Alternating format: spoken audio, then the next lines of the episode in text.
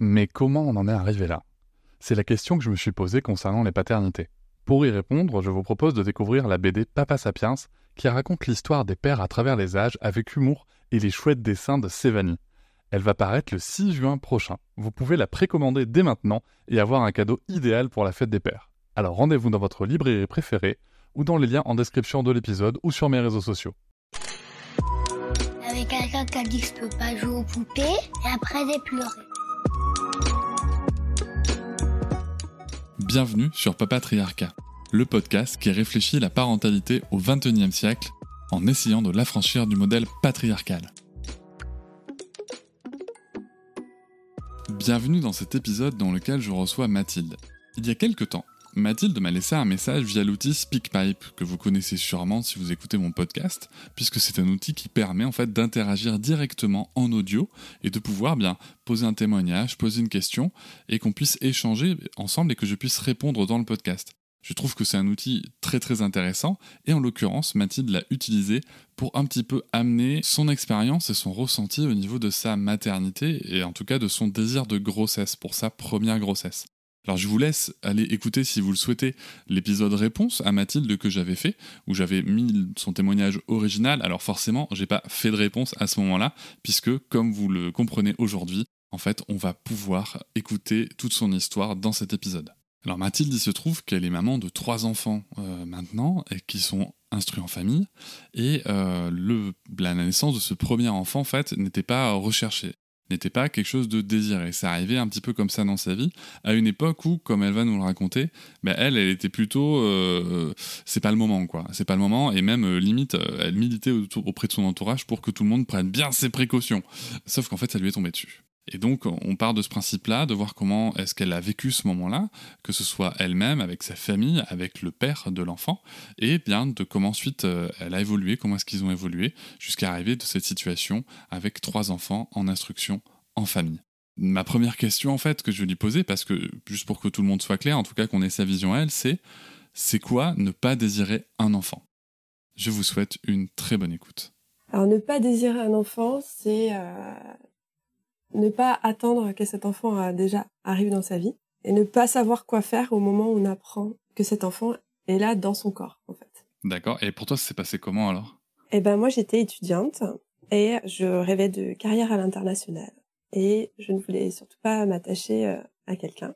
Donc, je profitais de, de ma vie et il se trouve que j'ai rencontré un garçon euh, juste avant de partir euh, pour un an en Angleterre il s'est passé ce qui s'est passé, voilà, et puis euh, je suis repartie en Angleterre. Sauf que ben, j'avais un petit clandestin avec moi, parce que la contraception n'a pas fonctionné. Et ça, je l'ai découvert euh, cinq mois plus tard. Donc j'étais euh, en Angleterre, j'avais 20 ans, j'étais étudiante en dernière année d'école de commerce. Et là, je me retrouve à faire un test de grossesse. Donc au début, je, je me dis, bon, bah, ça date d'il y a pas très longtemps. Et puis, ben, on fait des tests plus poussés en Angleterre, et puis et ben, je me rends compte que je suis enceinte de 5 mois. 5 mois? Ah oui 5 mois. Ah oui, non, mais c'est que tu l'as appris sur le tard en plus. Oui, je l'ai appris sur le, sur le tard. Et euh, pour la petite histoire, quand je suis sortie de, de l'échographie en, Angleterre, mon ventre était. Enfin, quand je suis rentrée, mon ventre était plat. Quand je suis sortie, euh, je ne pouvais plus fermer les boutons de mon pantalon. Voilà, mon ventre a grossi euh, en une demi-heure.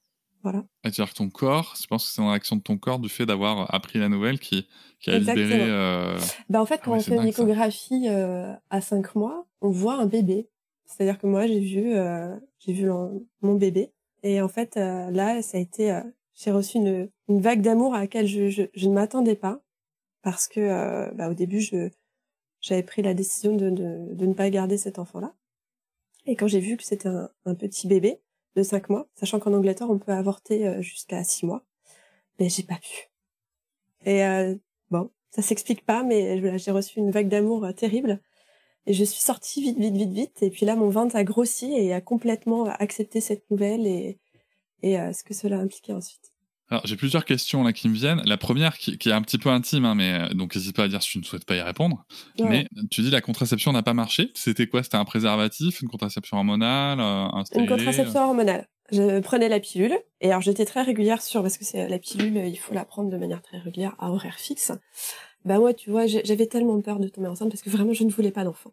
Je n'en voulais pas du tout, du tout. Je pensais même pas en avoir un jour. Je voulais pas d'enfants. Je, me je retenais même l'heure de prise de pilule de mes amis pour leur dire de ne pas oublier. Je leur faisais la morale quand elles ne prenaient pas la bonne heure. Donc quand je suis tombée enceinte, mes copines se sont mises à passer des tests de grossesse. T'étais un peu la pote chienne quand même sur un sujet en plus. Tu vois. Bah exactement, voilà. ok. non mais pour dire que voilà, c'était vraiment un sujet qui me tenait à, à cœur. Puis finalement, bah, c'est tombé sur moi. c'est dingue parce que de, ce que tu dis, t'étais vraiment la personne qui ne voulait pas que ça lui arrive, quoi. Ah ouais, exactement. Je voulais pas que ça m'arrive parce que je voulais vraiment faire une carrière et partir à l'étranger et voyager et profiter de ma vie, quoi. Et de mon corps euh, librement. J'y reviendrai euh, juste après euh, sur, ce que tu viens de dire là. D'abord, j'ai une autre question qui m'est venue en t'écoutant. Du coup, si je comprends bien, quand tu rentres dans, dans, cet établissement en, Angleterre, tu, tu, sais que tu y vas pour un, un doute sur une grossesse, quoi, c'est ça? Alors j'ai déjà fait mon test de grossesse urinaire là chez une infirmière qui ensuite m'envoie faire une échographie pour dater la grossesse. Voilà. D'accord, ok. Donc on est vraiment déjà sur de la datation. Et donc tu rentres là-dedans en te disant je vais m'en débarrasser. Alors je vais dater la grossesse et ensuite je vais demander à, mon, à avorter. Et là, donc du coup, je passe l'échographie, j'ai cette vague d'amour, je suis complètement chamboulée. Et ensuite, on me passe dans une petite salle et on me dit, bah écoutez, euh, voilà, en Angleterre, on peut avorter jusqu'à six mois, mais c'est pas dans cet établissement-là. Et puis là, je dis non, non, non, je peux pas. Et je cours pas dans les couloirs, mais presque. Je, je pars avec mon bébé et puis j'ai le ventre qui grossit et dans le taxi, je peux plus fermer mon bouton. Tu parles d'une vague d'amour. Euh, quelle sensation euh, tu, tu, ressens exactement Ça? T'a pris où? Ça t'a pris à la poitrine, euh, au ventre? Ou peut-être que c'est une vague qui, qui, part du ventre C'est une vague qui est partie du ventre, une vague de, de chaleur. Et j'ai le cœur qui bat à fond. Je tremble et puis en fait j'ai le sourire, je suis heureuse. Il y a quelque chose qui se passe quoi. Et c'est comme si j'avais trouvé un sens à ma vie à ce moment-là en voyant ce bébé là. Avant de reprendre un peu la, chronologie, on va, on va faire une petite pause ici. Je voulais juste te demander, tu, disais que tu voulais faire une carrière. Euh, pour toi, euh, le fait d'avoir des enfants, c'était euh, ne pas pouvoir faire de carrière? Ah bah, Exactement, tout à fait. C'est-à-dire que pour moi, avoir des enfants, c'était s'attacher un boulet au pied. C'est-à-dire que pour moi, je pensais ne pas pouvoir faire de carrière parce que eh ben, déjà, il fallait que mon corps change, se modifie porter un enfant, ça me dégoûtait. Je sais que mes mots, mes mots peuvent choquer, mais vraiment, c'était du, dégoût profond. Et ça allait m'empêcher de, voyager, de faire ce que je voulais quand je le voulais. Ok, et ce fut le cas, du coup? Pas du tout, au contraire, ça m'a donné des ailes. Donc, euh, on, y reviendra juste après.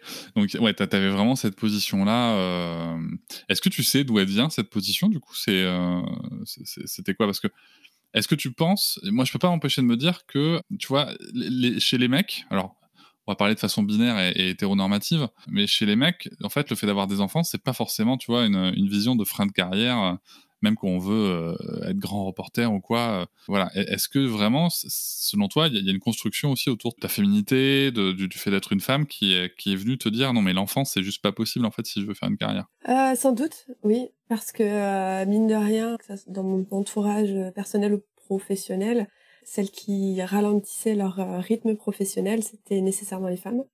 Celles qui faisaient les courses, celles qui faisaient la cuisine, c'était les femmes aussi. Et ça, je n'en voulais pas. Et euh, dans les stages que j'ai pu faire pendant mon école de commerce, j'ai vu les mamans, mes collègues, être stressées, être pressées. Et je voyais que l'attitude n'était pas du tout la même que leurs collègues masculins au travail et que leur productivité était vraiment impactée. Pas dans le sens où elles étaient moins productives, mais qu'elles devaient être plus productives en moins de temps que les hommes. Et je m'étais dit, mais pourquoi, pourquoi s'infliger ça? Et en fait, je me suis rendu compte que c'était pas elle qui se l'infligeait elle-même, c'était euh, le fait, du coup, d'être mère et d'avoir cette vision-là aussi du rôle de mère. Voilà, c'était aussi en partie leur vision, et euh, je pourrais pas dire à la part euh, de qui leur était imposée, de la part qu'elle s'imposait euh, elle-même. Et ça, j'en voulais pas. Oui, de toute façon, c'est quelque chose qui est culturel. Oui. Donc, euh, c'est la même question que la foule à poule, tu vois. C'est que c'est qu'à un moment, euh, oui, on reproduit le schéma, oui, on pourrait faire le choix de parler produire, mais bon, quand toute la société te dit que tu dois reproduire le schéma, c'est pas évident.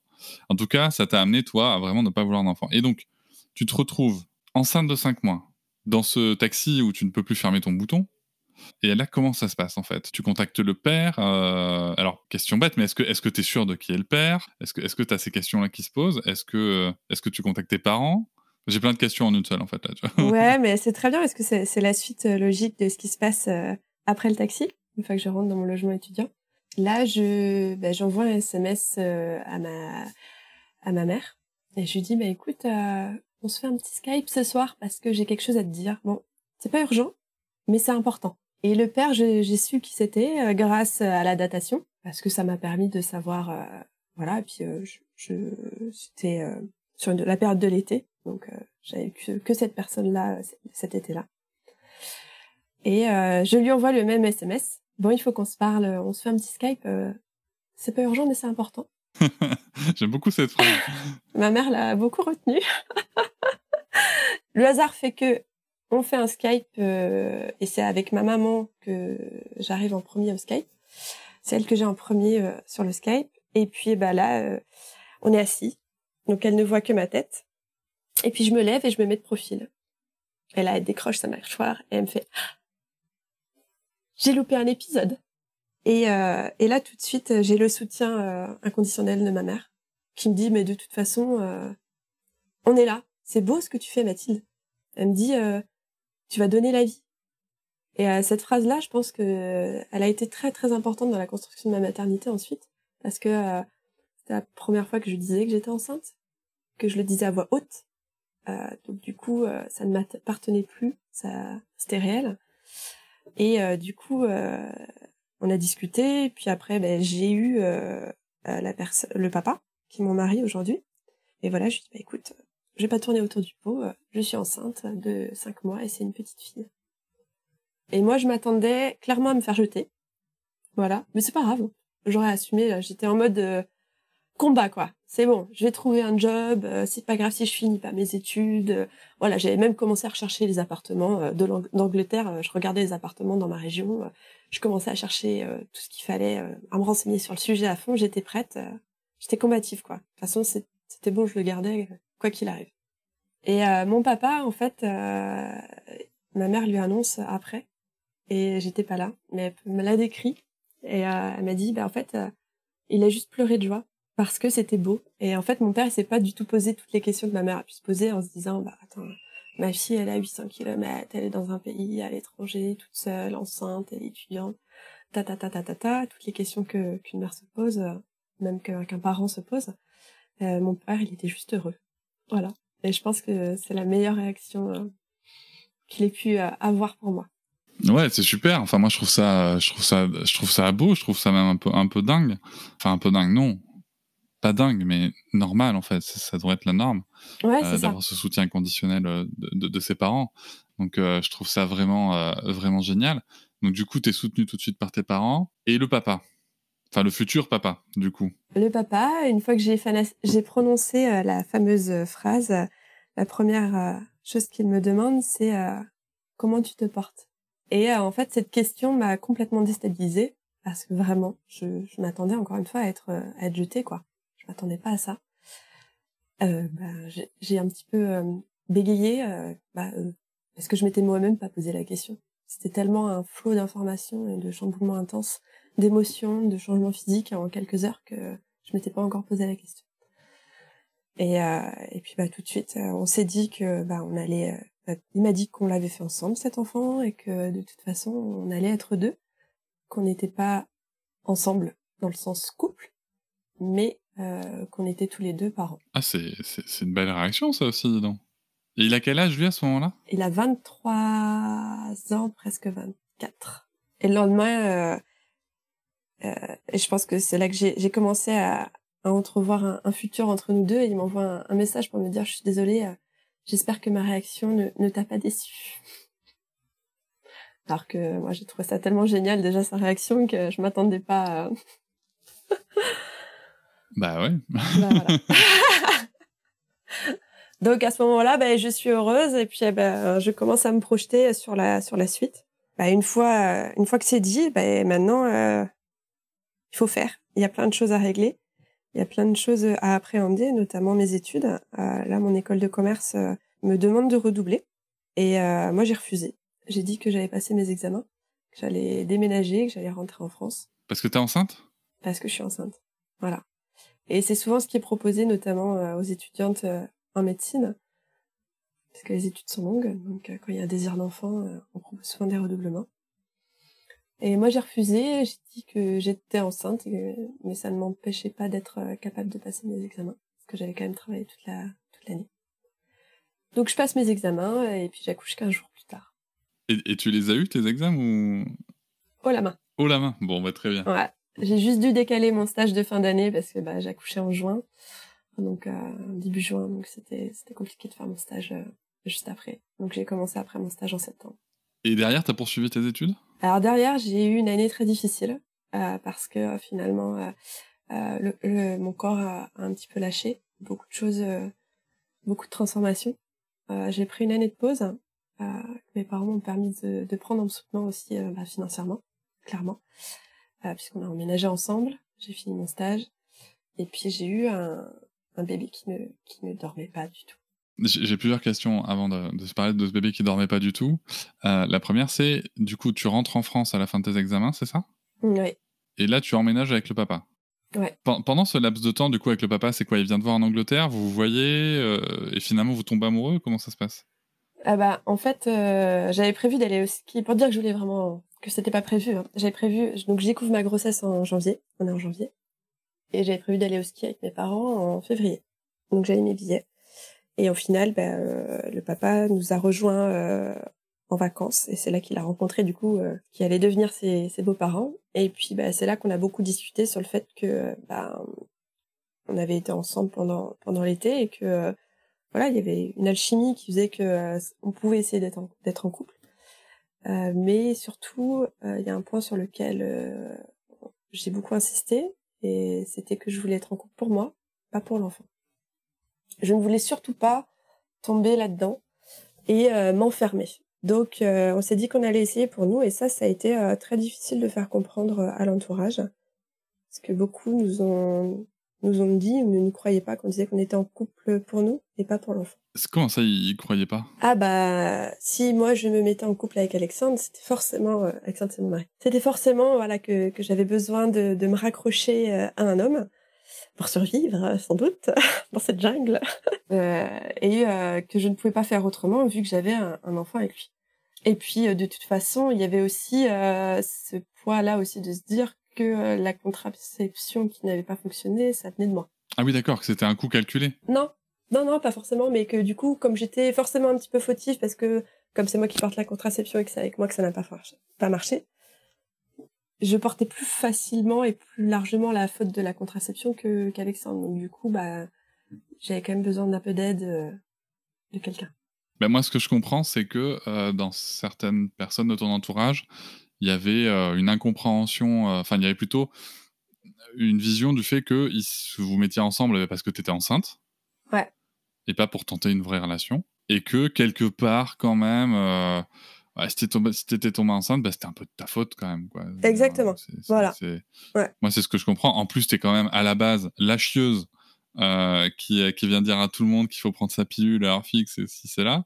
Qui peut, qui peut-être donner des leçons à ce moment-là à ses ouais, amis. Clairement. Donc, t'as peut-être un petit retour de karma, de bâton de. Tout à fait. Avec. Non, mais je le faisais avec bienveillance, hein, parce que vraiment, je voulais pas que ça leur arrive, ah tu vois. Mais on peut être chiant avec beaucoup de bienveillance, tu sais. Exactement. Moi, ça m'arrive. Hein. Et, vous remarquerez quand même, petite parenthèse pour l'auditoire, vous remarquerez comment deux personnes peuvent parler l'une de l'autre dans des propos qui pourraient paraître jugeants alors que ça ne l'est pas et qu'on peut très bien en rire. Voilà, petite parenthèse sur comment échanger sainement. Donc moi c'est ça que j'entends, si tu veux, c'est que c'est qu'il y a ce petit côté-là.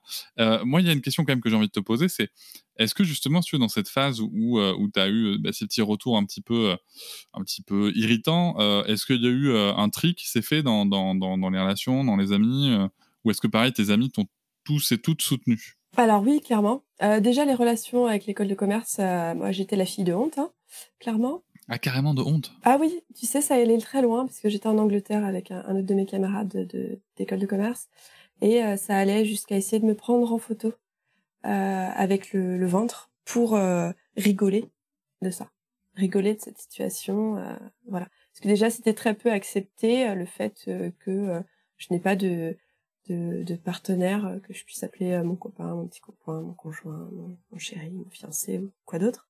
J'ai une question fatalement. Est-ce que tu étais dans un établissement euh, religieux, euh, juste privé euh, Non, non, c'est juste c'est lié à la chambre de commerce. Hein, c'est une école de commerce classique. Voilà, donc avec ces gens-là, ça a été compliqué. Je n'allais pas faire carrière, donc les relations avec moi n'étaient plus aussi intéressantes. Et j'ai dû tout faire pour les éviter, éviter de les voir pour ne pas subir de, de moqueries et de d'autres bah, moments désagréables. Euh, sinon, dans mes relations en termes d'amitié, euh, oui, j'ai eu quelques personnes euh, qui se sont dit mais c'est pas mon délire, allez hop, moi je veux pas m'en occuper. Et puis il y en a eu aussi d'autres qui constituent la majorité, qui nous ont vachement soutenus, qui ont été là, voilà, qui nous ont pour gâtés pour la naissance et qui ont toujours été là pour nous aider dans les dans les moments plus difficiles des premiers mois. Revenons-en à euh, ce bébé qui est né. Déjà, elle naît et comment tu te sens toi à ce moment-là? Avant de parler de cette année horrible qui t'attend, comment tu te sens à ce moment-là? Est-ce que l'amour est resté là? Est-ce qu'il a grandi? Est-ce que, est que finalement tu t'es dit euh, c'est bof? J'ai la trouille. J'ai la grosse trouille parce que euh, au-delà du bébé qui avait dans mon ventre, là maintenant le bébé il est dans mes bras. donc quand on me le pose sur le ventre, j'ai un moment de je ne suis pas capable. Je ne suis pas capable j'ai été capable d'accoucher, mais là, je, je suis plus capable. Et bon, ça revient très vite parce que bah, grâce à ma maman, mon entourage, je, prends la décision euh, d'allaiter. Et euh, ça a été une très bonne décision pour notre histoire, dans le sens où ça m'a permis vraiment de créer du lien. Et moi, je suis tombée amoureuse de mon bébé les, dans les trois, quatre jours suivant la naissance. Je suis pas tombée amoureuse tout de suite. Je sais que ça peut prendre plus de temps. Voilà, c'est ça, c'est que ça, il y, a des gens pour qui ça vient aussi plus tard. Voilà, c'est ça, c'est que il y, a ce côté-là. Euh, c'est chouette d'avoir pu créer le lien, surtout pour une personne qui à la base, tu vois, sur un bébé qui à la base n'était pas euh, euh, désiré, en tout cas dans le projet, tu vois. je trouve ça intéressant. Et donc cette première année, du coup, tu nous en parlais tout à l'heure. Elle, elle est très difficile. Il y a un des gros sujets de sommeil, c'est ça? Ça va pas fort parce que, bah, pour moi, un bébé ça dort, ça mange, on le change, on lui donne le bain, mais tout le reste n'existe pas. Donc la première année, je ne me sens pas mère, en fait. C'est mon bébé, mais je ne me sens pas mère. Je ne me sens pas maman et je, je, je l'aime terriblement, mais je ne sais pas quoi faire avec, quoi. Tu vois? C'est-à-dire que, bah, aller chez la nounou la journée. Moi, je suis à la maison la journée pour me reposer parce que, bah, là, ma, santé n'est pas, n'est pas au top. J'ai perdu beaucoup, beaucoup de poids. Et euh, il faut vraiment que je me repose et que, que je me remplume.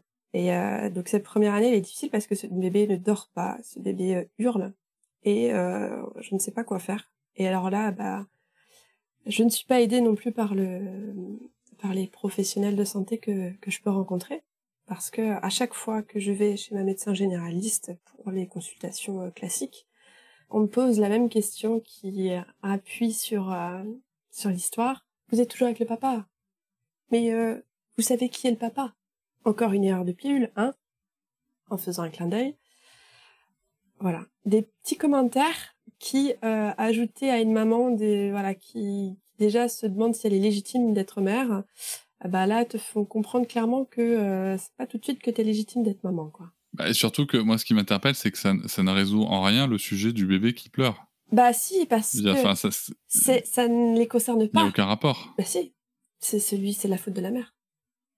Bah en même temps, vous avez vu la mère qui se tape, ce pauvre bébé. Attends, si t'es en train de, es en train de dire qu'il y a des pros de santé qui t'ont dit ou à minima fait comprendre que si ta relation avec ton bébé, en tout cas s'il dormait pas, c'était peut-être dû à ta relation avec lui parce que à la base euh, t'avais merdé. Euh, Exactement. ça n'a aucun sens. Bah ça n'a aucun sens, mais ça a été dit très clairement.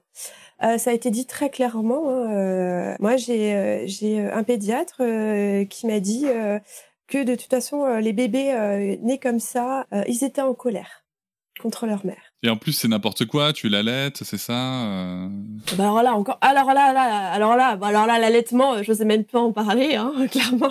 C'est-à-dire que bah, tu n'as pas assez de lait, oh, mais en même temps, euh, euh, qu'est-ce que tu manges, qu'est-ce que tu fais. En gros, avant de se demander et de me demander comment je vais, on va prendre le détail de ma vie, de ce que je fais pour trouver où est l'erreur chez moi, mais pas voir la situation dans son ensemble et en fait, ça m'a beaucoup blessée, ça m'a beaucoup atteint le peu de confiance dans la maman que je voulais être, que j'avais, quoi. Donc j'ai mis du temps à m'en sortir parce que après avoir consulté des dizaines de professionnels, parce que ma fille se réveillait quand même en moyenne 6 à 7 fois par nuit en hurlant, je me suis rendu compte que finalement, euh, bah, ils n'avaient pas la réponse. Donc la réponse, c'était à moi de la chercher. Et sauf que plutôt que de me dire qu'ils n'avaient pas les réponses, euh, c'était plus facile de me dire que c'est moi qui avais un problème. Voilà. Et tu l'as trouvé la réponse? Eh ben oui, au bout de deux ans et demi, euh, parce que ma fille a fait ses nuits à deux ans et demi. J'ai été voir, en dernier recours, j'ai été voir une, une psychologue. Et euh, j'y croyais pas du tout. Hein. J'y croyais pas du tout. Euh, première séance, euh, donc euh, elle me demande l'histoire de Mila. Et puis elle parle à Mila et elle lui raconte son histoire. Euh, donc j'explique à la psychologue. Puis ensuite la psychologue discute avec Mila, lui parle. Et le soir même, elle fait sa nuit complète. Mom deserves the best, and there's no better place to shop for Mother's Day than Whole Foods Market. They're your destination for unbeatable savings, from premium gifts to show-stopping flowers and irresistible desserts. Start by saving 33% with Prime on all body care and candles. Then get a 15-stem bunch of tulips for just $9.99 each with Prime. Round out Mom's menu with festive rosé, irresistible berry chantilly cake, and more special treats. Come celebrate Mother's Day at Whole Foods Market. Donc là, je me dis, waouh, il y a un truc. Deuxième séance, euh, elle fait une nuit sur deux. Et troisième séance, elle fait ses nuits. Et en fait, c'était euh, une enfant qui avait très très peur de l'abandon. Et je pense qu'elle a été marquée par ce choix que j'ai eu à faire. Voilà. Je pense que ça l'a profondément marquée. Même encore aujourd'hui, euh, c'est une enfant qui a très peur de l'abandon. Alors ça, c'est la question à laquelle j'allais venir. Donc, ta fille grandit. Bon, elle est grande maintenant. Oui, elle a eu 8 ans. Euh, c'est chouette, c'est un bel âge. Mais du coup, est-ce que est-ce que c'est un sujet que vous avez abordé avec elle, euh, cette situation particulière? Bah tout à fait. Moi, je moi je lui dis que on l'a voulu dès qu'on l'a su. C'est-à-dire que quand j'ai su qu'elle était là dans mon ventre, je l'ai tout de suite voulu.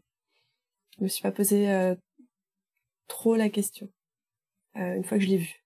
Et je lui en parle, je lui dis qu'elle était cachée dans mon ventre et que j'ai mis du temps à savoir qu'elle était cachée parce que maman elle voulait pas trop voir. Parce que je pense qu'il y avait de ça aussi.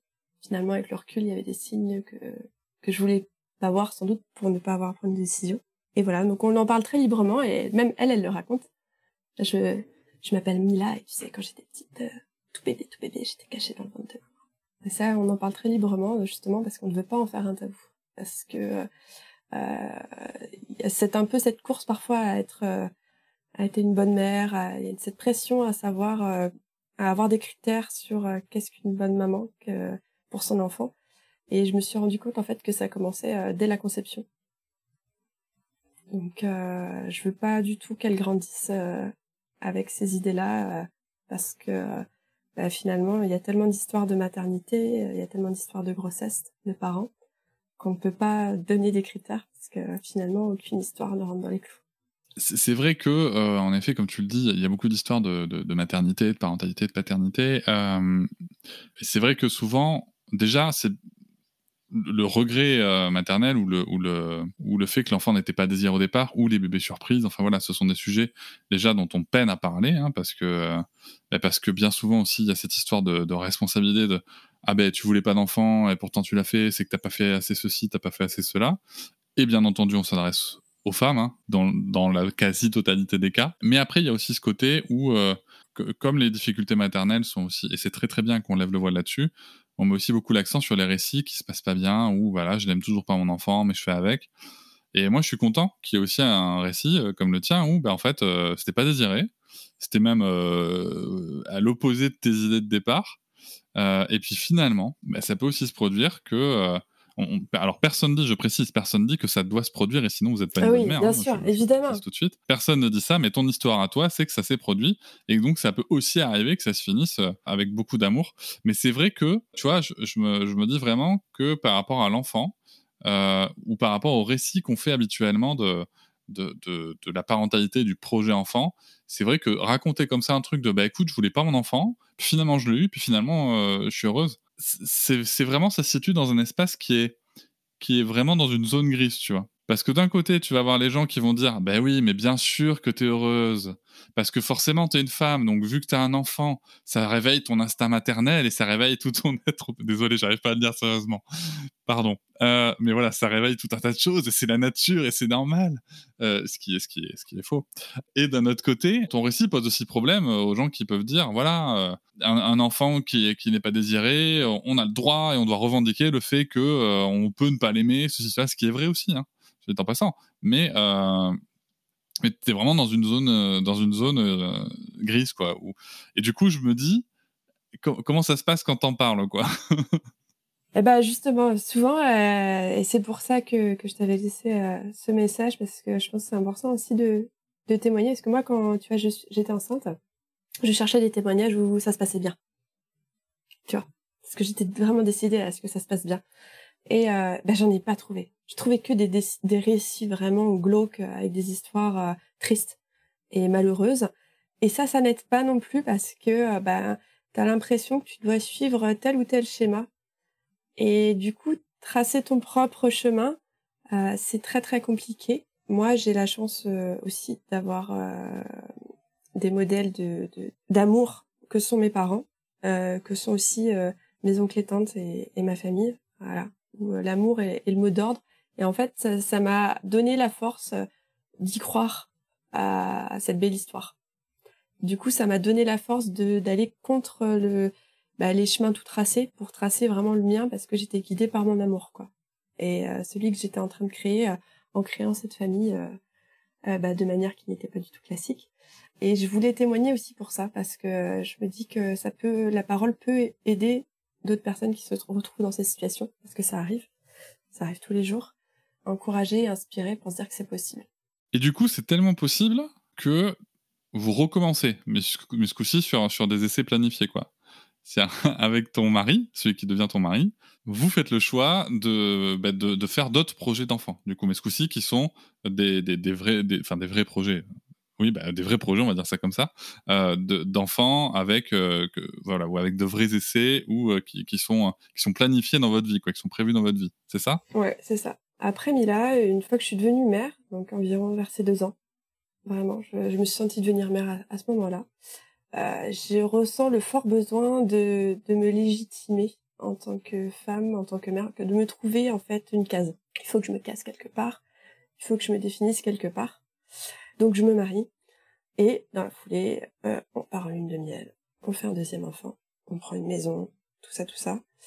Je fais les choses, euh, j'essaye de reprendre le chemin classique, tu vois. Mais c'est pas nous, pas nous du tout. Et au final, euh, on est très heureux de l'arrivée de, nos enfants. Cette deuxième naissance marque un peu ce besoin pour moi de, de, reprendre un, un parcours classique. Donc je trouve un boulot, un CDI, tout ça. Et finalement, euh, bah, cette deuxième, elle m'aide, euh, cette deuxième enfant, euh, elle a son rôle puisqu'elle m'aide à comprendre que bah, c'est pas ça qui me convient. Ma petite, bah, du coup, Louise, elle me, de par sa naissance déjà, qui n'est pas une naissance classique puisque la naissance a été euh, a été compliquée, elle me dit voilà respire et puis euh, vis ta vie quoi. Et elle me chamboule encore une fois là-dessus. Elle m'envoie ce message là. Ils ont ils ont combien d'écart en tout les enfants entre eux? Alors, euh, Louise et Mila, elles ont 4 ans d'écart. Et euh, Louise et Com ont 3 ans. Parce que le dernier est un petit garçon. Et donc Com arrive après. Et donc euh, Com arrive et euh, ben, lui c'est euh, le bébé de mon chemin. C'est-à-dire que c'est bon, j'ai à ce moment-là, et eh ben pour une fois, ce qui est assez étonnant, je n'arrive pas à tomber enceinte. Je quitte mon CDI le jour où je reçois ma lettre me, libérant de cet emploi, euh, je tombe enceinte. Voilà, bizarrement. Sûrement le hasard. Sûrement le hasard. Et c'est un nouveau message, euh, voilà, pour me dire que maintenant j'ai plus de, de cases à chercher, mais j'ai j'ai mon chemin à créer, quoi. Et euh, la question que je voudrais juste revenir sur sur le propos que tu tenais. quand tu dis je suis devenu, je me suis senti devenir mère à quand Mila avait deux ans. Euh, est-ce que c'est en lien avec le fait que, du coup, avec un nourrisson, tu te sentais un peu en mode euh, je, je, change la couche, je donne à manger, je fais dormir, je promène un peu, est-ce que c'était c'était comme ça? Il y avait pas trop, tu voyais pas d'interaction? Enfin, en tout cas, tu tu ressentais pas ça dans les interactions? En fait, ça me perturbe un peu parce que d'un côté, il y a beaucoup d'amour Et, ou sinon, je pense que je comprends pas bien cette idée de devenir mère à deux ans. Ouais. Bah, en fait, ce que je veux dire par là, c'est que il m'a manqué un bout de mon histoire, le fait d'avoir fait un déni de grossesse, du coup, donc de ne pas avoir su que j'étais enceinte de bah, 0 à, à 5 mois. Et euh, il s'est passé tellement de choses en très peu de temps que euh, je suis un peu aussi en état de choc pendant un an. Et surtout, euh, pendant la première année de vie de ma fille, euh, mon corps a besoin de récupérer parce que euh, bah, je suis descendue à un poids où je tombe malade régulièrement et j'ai du mal à à ne pas faire autre chose que de dormir toute la journée. Je suis descendue à 45 kilos et là, bah, plus rien ne va. Et euh, donc cette année-là, elle est vraiment une, année pour moi euh, où je dois vraiment euh, récupérer. Et euh, je suis dans ce rythme-là. Donc oui, je pense qu'il y a une partie, euh, oui, où je suis bah, manger, dodo, couche, soins, etc., qui fait que. Et ensuite, il y a aussi cette partie-là de dire que je n'avais pas pris conscience de toute la dimension éducative parce que je m'étais concentrée que sur le nourrisson. C'est-à-dire qu'à partir du moment où il y a eu des interactions, où il y a eu des questionnements, où il y a eu euh, des questions, bah, Mila, ça a été très vite une euh, petite fille euh, très vive d'esprit, qui pose des questions très pertinentes, qui sait où appuyer. Et, en fait, quand on a eu les premières interactions et qu'on a dû commencer à faire des activités ensemble pour bah, la nourrir intellectuellement, c'est là que je me suis rendu compte de toute la dimension éducative du rôle de, de mère. Et c'est pour ça que je dis que je suis devenue mère à ce moment-là, parce que j'ai pris conscience de mon rôle auprès d'elle et de l'importance de mon rôle et que personne ne pourrait le remplacer, tu vois. Parce qu'avant, j'avais l'impression que la couche, le biberon et tout ça, quelqu'un d'autre pouvait le faire mieux que moi. Ok, il y avait vraiment ce. Euh, ce que j'entends moi, c'est que tu avais vraiment cette vision qui était d'une part assez technique de la parentalité, c'est-à-dire les tâches à effectuer, en fait, sont des, sont des compétences techniques, en effet, qu'on peut acquérir hein, toutes et tous, et pas de manière innée chez les femmes et, autrement chez les hommes, hein, je rappelle. Quasiment tout le monde peut s'occuper d'un enfant, en tout cas sur les points techniques, euh, euh, correctement. Et du coup, à deux ans, tu te rends compte vraiment de, l'accompagnement de l'enfant, de cette, de cette dimension-là, qui existe aussi. Est-ce que, j'aurais dit en introduction, mais est-ce que c'est c'est ce qui fait aussi partie de votre choix d'instruction en famille? Oui, parce que après, c'est une histoire qui est, qui est, encore différente, parce qu'à l'époque, on, on connaissait pas l'instruction famille, mais euh, ça a sans doute fait partie dans le sens où euh, je me suis rendu compte de son attachement à moi.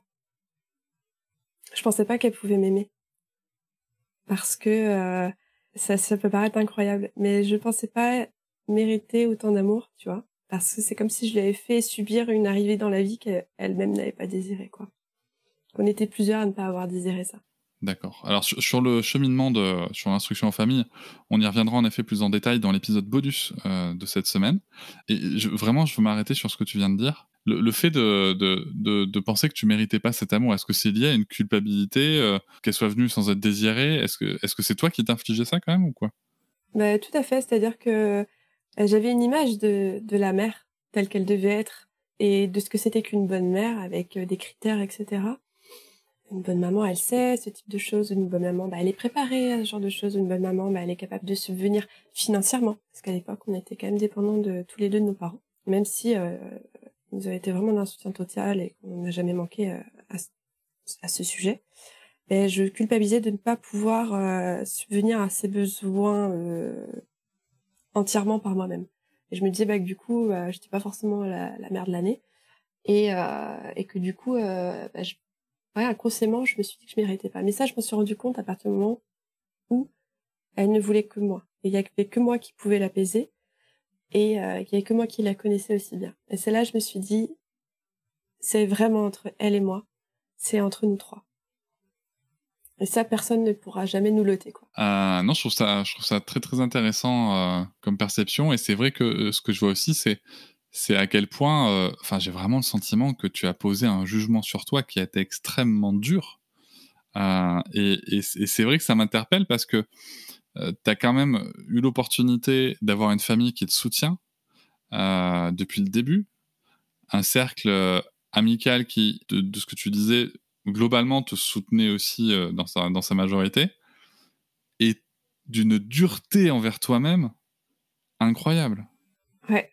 Très très dur. Je pense que ça fait partie, pas de l'éducation que j'ai reçue de la part de mes parents, mais de tout ce qu'il y avait autour. euh, en tant que petite fille et des modèles avec lesquels je me suis construite, que ce soit dans les histoires et aussi de ce que je pouvais voir dans les clubs de maman de la ville euh, où j'habitais. Et euh, je n'arrivais pas à m'identifier à ces mères et je n'arrivais à m'identifier à aucune mère, en fait. Et on a besoin de s'identifier à un groupe euh, social. Bien sûr, je suis tout à fait d'accord avec toi. Tu veux dire, c'est quoi? C'était un petit peu des mères euh, qui cochaient toutes les cases de la mère parfaite, euh, en tout cas quand toi tu les voyais. Parce que c'est pareil, tu sais pas, en vrai. Exactement. Et en fait, quand on se rend compte euh, de ça, des, petites failles, on se sent mieux. Moi, je me suis, je me suis pas réjouie des failles, non. Je me suis juste sentie mieux parce que je me suis dit, au final, on est toutes dans la même galère. Et en fait, tu vois, il y a un événement qui m'a particulièrement marqué à la naissance de Mila, c'est que, et qui, qui m'a hantée, je pense, pendant ces deux premières années, c'est que j'avais, euh, avec le peu de temps que j'avais entre la révision des examens et euh, le retour en France et, euh, et l'arrivée d'un bébé, à sa naissance, euh, on lui a donné une turbulette de la maternité. Et c'était pas moi qui avais prévu la turbulette. J'avais prévu le pyjama, mais je savais pas qu'un bébé, euh, on lui mettait une turbulette. Et en fait, tu vois, rien que d'en parler encore aujourd'hui, ça me... Je me suis dit, je suis même pas capable de penser à ça, mais quelle mère je fais, quoi.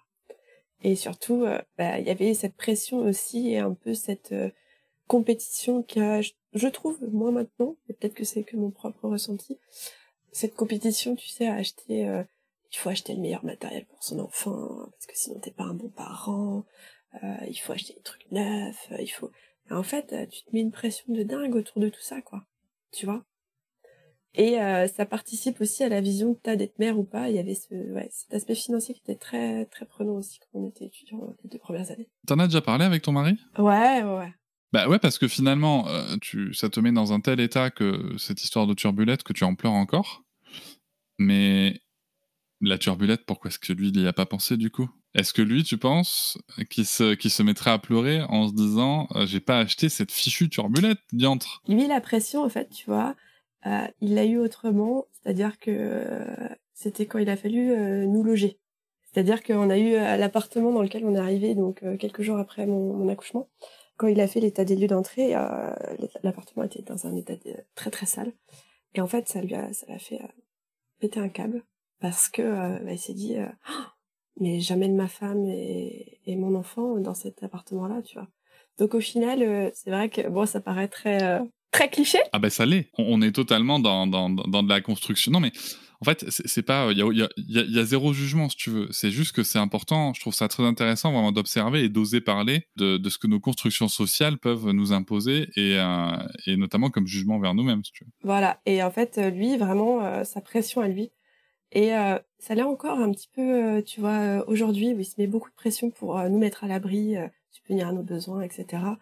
Et à côté de ça, c'est vrai qu'en termes de charge mentale sur euh, tout ce qui entretient la maison, moi, j'ai j'ai très, très, très, très peu. Donc, euh, mais c'est vrai que dans sa construction à lui, euh, en tant qu'homme, être papa, c'était euh, protéger sa famille, leur fournir un toit, leur donner à manger, etc. Et que moi, je sois là pour le feu et, les, vêtements et les enfants. Donc, c'était ça. Puis, bah, maintenant, bon, ça a beaucoup changé. Hein. Je te parle de ça il y a, il 8 ans. Hein. Mais on a beaucoup évolué et en fait, on s'est senti euh, libérés vraiment d'un poids parce qu'on a, ça nous a libérés de, de pouvoir être nous-mêmes et sans se poser ce genre de questions. euh. En fait, on fait les choses pour nous et pas pour les autres, pas pour l'image. Bah justement, ça va être la dernière question que, que je voulais te poser. Imaginons que je sois... euh, alors je sais que je suis pas très ressemblant et, et- et je fais de mon mieux, mais imaginons que je sois euh, la Mathilde qui, a, qui vient d'accoucher il y a, il y a 8 ans de ça, qui, avec tout ce que tu nous as exprimé comme ressenti, qu'est-ce que tu auras envie de me dire Là, si tu me regardes, qu'est-ce que tu auras envie de me dire si vraiment tu, j'étais, j'étais face à toi en tant que Mathilde? Eh ben, je te dirais euh, la petite phrase que je chuchote à mes filles euh, et à mes enfants, à mon fils euh, tous les soirs. Bon, comme tu es Mathilde, je vais le mettre au féminin. Je vais dire, tu es forte, tu es intelligente, je t'aime. Voilà. Est-ce que tu penses qu'elle y croirait à ce moment-là? Peut-être pas tout de suite, mais ce serait une petite graine de semer euh, qui germerait très vite. Je vois vraiment le résultat chez mes enfants. Donc j'y crois pour moi. Merci beaucoup, Mathilde. Merci beaucoup pour ton histoire. Merci Cédric. Je vous remercie de m'avoir écouté. Je vous invite à vous abonner au podcast sur votre plateforme préférée et à me retrouver sur Instagram, TikTok, Facebook et sur le blog papatriarca.fr. À bientôt!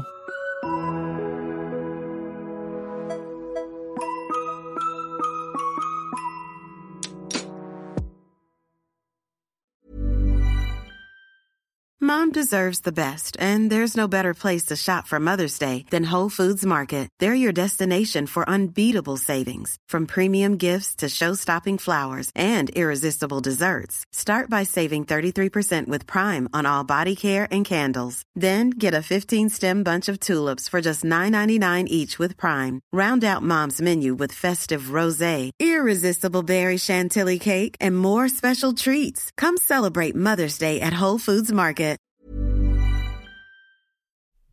Hop, c'est encore moins. Si tu veux soutenir le podcast, tu peux aussi t'abonner à Papatriarca Plus et découvrir chaque semaine un épisode bonus en plus des 60 déjà disponibles. À découvrir sur tes applis de podcast comme Pocketcast, Castbox ou encore Apple Podcast. À très vite.